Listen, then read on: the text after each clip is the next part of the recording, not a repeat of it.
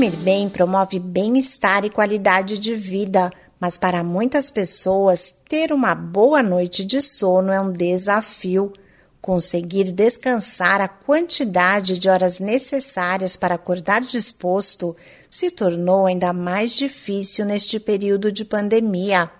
São cada vez mais comuns os relatos de insônia e, no longo prazo, isso pode causar danos à saúde. Entre as consequências estão a depressão, ansiedade, obesidade, diabetes e doenças cardiovasculares. É importante adotar medidas para conseguir dormir bem e, caso não seja possível, buscar ajuda e tentar descobrir a causa. Olá, eu sou a Sig Aikmaier e neste Saúde e Bem-Estar, o escritor e terapeuta Fernando Machado dá algumas dicas para ter uma boa noite de sono. A primeira delas é se desligar dos aparelhos eletrônicos como celular e televisão, pelo menos duas horas antes de dormir. Outra ação importante, de acordo com o especialista, é deixar o ambiente menos iluminado e mais tranquilo. Baixa a luz da casa. Hoje em dia, as casas, a maioria das casas tem aquela luz branca, né? Hoje se estabeleceu esse padrão.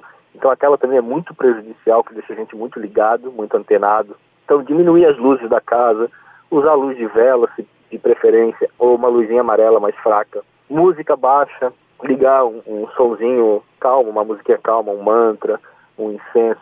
Caminhar devagar, falar devagar, comer comidas leves também é, até duas, três horas antes do horário de dormir. Se a opção for assistir a um filme para aproveitar o finalzinho da noite, o escritor e terapeuta Fernando Machado recomenda escolher algo mais calmo.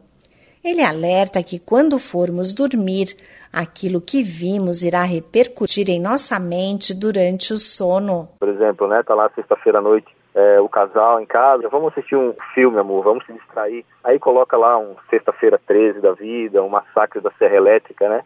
E, e vai dormir com aquela sintonia. Isso funciona mais ou menos como um botão que a gente gira. A gente gira a sintonia do botão. E às vezes vai lá, começa a assistir um filme desse 11 da noite e acaba uma da manhã. Aí a pessoa vai lá, desliga a TV, dorme e acha que a influência do filme acabou ali quando ela adormeceu. Evitar ingerir bebidas alcoólicas ou que contenham cafeína no período noturno e adotar hábitos regulares de sono também contribui para afastar a insônia. Esse podcast é uma produção da Rádio 2.